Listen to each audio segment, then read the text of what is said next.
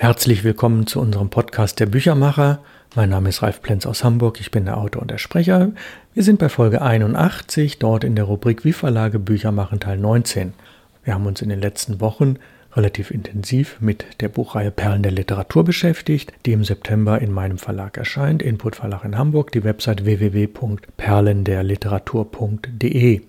Und da wir uns im letzten Podcast relativ intensiv mit technischen Themen beschäftigt haben, in diesem Fall mit der Schrift, mit der Ästhetik von Schrift, mit der Besonderheit von Schrift, möchte ich diesmal darauf verzichten, denn Walter Benjamin aus dessen Buch Einbahnstraße ich lese, was in der Reihe Perlen der Literatur erscheint, Walter Benjamin als Philosoph hat sich, weil er ja auch Autor ist, immer wieder mit dem Schreiben beschäftigt und auch mit Büchern. Und gegen Ende dieses Podcasts kommen zwei kleine Folgen von Walter Benjamins Einbahnstraße, die sich mit Büchern und dem Schreiben beschäftigen und deswegen am Anfang kein fachlicher Input. Nur so viel, Bücher sind ein ästhetisches Ding, das ganzheitlich wahrzunehmen ist. Also Bücher sind nicht nur Inhalt, sondern auch mehr. Und das habe ich Ihnen mehrfach gezeigt und ich vermute, dass Sie mir auch folgen konnten. Ja, Walter Benjamin, der 1940 starb, schrieb dieses Buch 1928, es heißt Einbahnstraße. Wir befinden uns in dem Kapitel Kaiserpanorama. Kaiserpanorama Teil 8. Wer sich der Wahrnehmung des Verfalls nicht entzieht, der wird unverweilt dazu übergehen, eine besondere Rechtfertigung für sein Verweilen, seine Tätigkeit und seine Beteiligung an diesem Chaos in Anspruch zu nehmen. So viele Einsichten ins allgemeine Versagen, so viele Ausnahmen für den eigenen Wirkungskreis, Wohnort und Augenblick. Der blinde Wille, von der persönlichen Existenz eher das Prestige zu retten, als durch die souveräne Abschätzung ihrer Ohnmacht und ihrer Verstricktheit wenigstens vom Hintergrund der allgemeinen Verblendung sie zu lösen, setzt sich fast überall durch. Darum ist die Luft so voll von Lebenstheorien und Weltanschauungen. Und darum wirken sie hierzulande so anmaßend, weil sie am Ende fast stets der Sanktion irgendeiner ganz nichtssagenden Privatsituation gelten. Eben darum ist sie auch so voll von Trugbildern, Luftspiegelungen einer trotz allem über Nacht blühend hereinbrechenden kulturellen Zukunft, weil jeder auf die optischen Täuschungen seines isolierten Standpunktes sich verpflichtet. Teil 9 vom Kaiserpanorama. Die Menschen, die im Umkreise dieses Landes eingepfercht sind, haben den Blick für den Kontur der menschlichen Person verloren. Jeder Freie erscheint vor ihnen als Sonderling. Man stelle sich die Bergketten der Hochalpen vor, jedoch nicht gegen den Himmel abgesetzt, sondern gegen die Falten eines dunklen Tuches. Nur undeutlich würden die gewaltigen Formen sich abzeichnen. Ganz so hat ein schwerer Vorhang Deutschlands Himmel verhängt, und wir sehen die Profilierung selbst der größten Menschen nicht mehr. Kaiser Panorama 10. Aus den Dingen verschwindet die Wärme, die Gegenstände des täglichen Gebrauches stoßen den Menschen sacht, aber beharrlich von sich ab. In Summe hat er tagtäglich mit der Überwindung der geheimen Widerstände und nicht etwa nur der offenen, die sie ihm entgegensetzen, eine ungeheure Arbeit zu leisten. Ihre Kälte muss er mit der eigenen Wärme ausgleichen, um nicht an ihnen zu erstarren, und ihre Stacheln mit unendlicher Geschicklichkeit anfassen, um nicht an ihnen zu verbluten. Von seinen Nebenmenschen erwartet er keine Hilfe. Schaffner, Beamte, Handwerker und Verkäufer, sie alle fühlen sich als Vertreter einer aufsässigen Materie, deren Gefährlichkeit sie durch die eigene Rohheit ins Leben zu setzen bestrebt sind, und der Entartung der Dinge, mit welcher sie dem menschlichen Verfall folgend ihn züchtigen, ist selbst das Land verschworen. Es zehrt am Menschen wie die Dinge, und der ewig ausbleibende deutsche Frühling ist nur eine unter zahllosen verwandten Erscheinungen oder sich zersetzenden deutschen Natur. In ihr lebt man, als sei der Druck der Luftsäule, dessen Gewicht jeder trägt, wieder alles Gesetz in diesen Landstrichen plötzlicher fühlbar geworden. Teil 11 Der Entfaltung jeder menschlichen Bewegung, mag sie geistigen oder selbst natürlichen Impulsen entspringen, ist der maßlose Widerstand der Umwelt angesagt. Wohnungsnot und Verkehrssteuerung sind am Werke das elementare Sinnbild europäischer Freiheit, das in gewissen Formen selbst dem Mittelalter gegeben war, die Freizügigkeit vollkommen zu vernichten.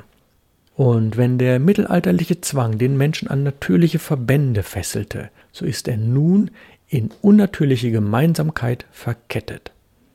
Wenigstens wird die verhängnisvolle Gewalt des um sich greifenden Wandertriebes so stärken wie die Abschnürung der Freizügigkeit. Und niemals hat die Bewegungsfreiheit zum Reichtum der Bewegungsmittel in einem größeren Missverhältnis gestanden.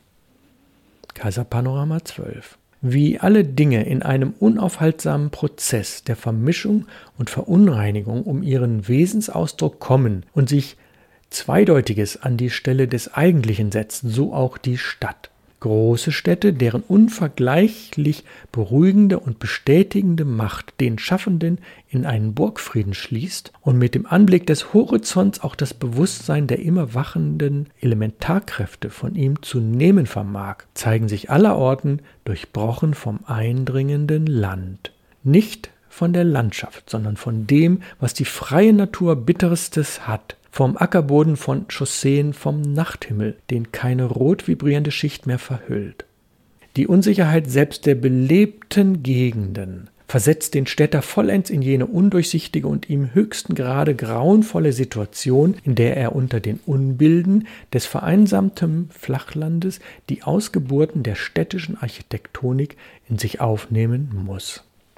Teil 13 eine edle Indifferenz gegen die Sphären des Reichtums und der Armut ist den Dingen, die hergestellt werden, völlig abhanden gekommen. Ein jedes stempelt seinen Besitzer ab, der nur die Wahl hat, als armer Schlucker oder Schieber zu erscheinen.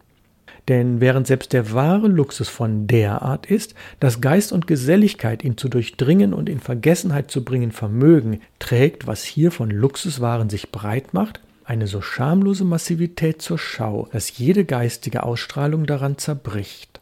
Letzter Abschnitt vom Kaiserpanorama Teil 14. Aus den ältesten Gebräuchen der Völker scheint es wie eine Warnung an uns zu ergehen, im Entgegennehmen dessen, was wir von der Natur so reich empfangen, uns vor der Geste der Habgier zu hüten.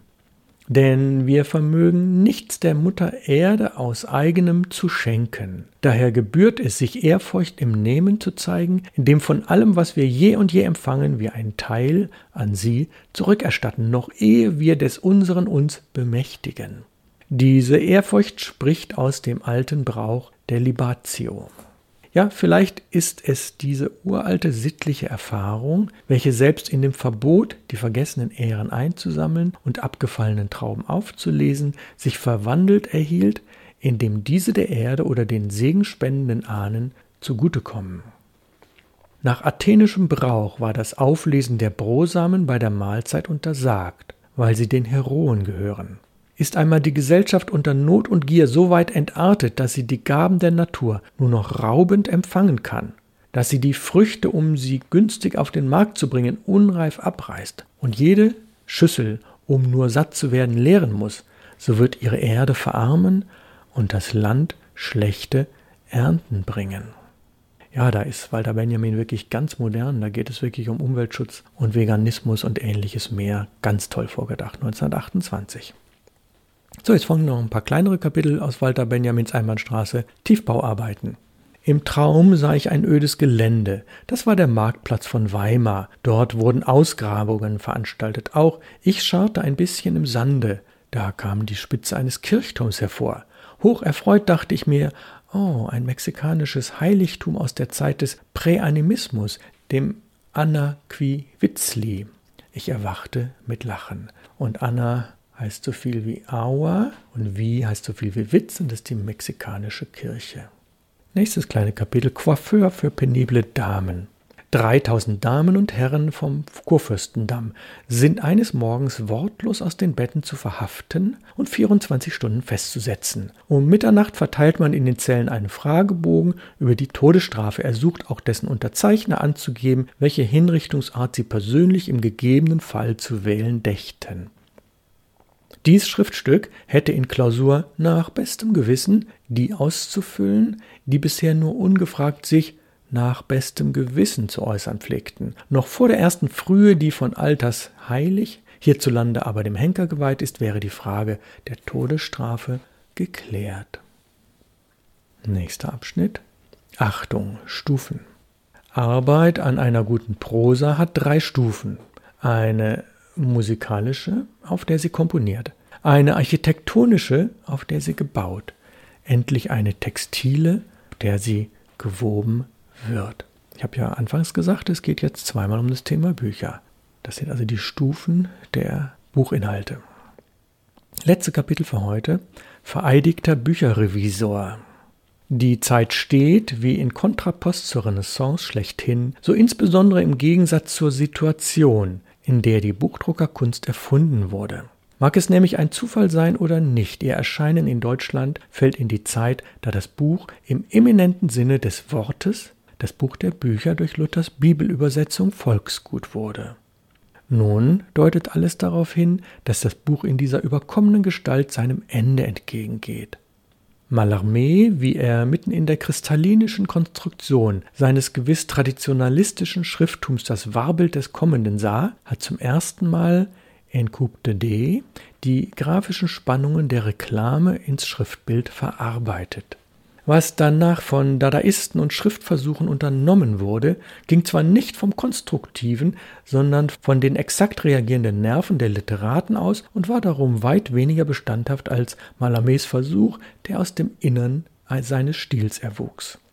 Aber es lässt eben dadurch die Aktualität dessen erkennen, was monadisch, in seiner verschlossensten Kammer Mallarmé in prästabilierter Harmonie mit allem dem entscheidenden Geschehen dieser Tage in Wirtschaft, Technik, öffentlichen Leben auffand. Die Schrift, die im gedruckten Buche ein Asyl gefunden hatte, wo sie ihr autonomes Dasein führte, wird unerbitterlich von Reklame auf die Straße hinausgezerrt und den brutalen Heteromonien des wirtschaftlichen Chaos unterstellt. Das ist der strenge Schulgang ihrer neuen Form. Wenn vor Jahrhunderten sie allmählich sich niederzulegen begann, von der aufrechten Inschrift zu schräg auf Pulten ruhenden Handschrift ward, um endlich sich im Buchdruck zu betten, beginnt sie nun ebenso langsam sich wieder vom Boden zu heben.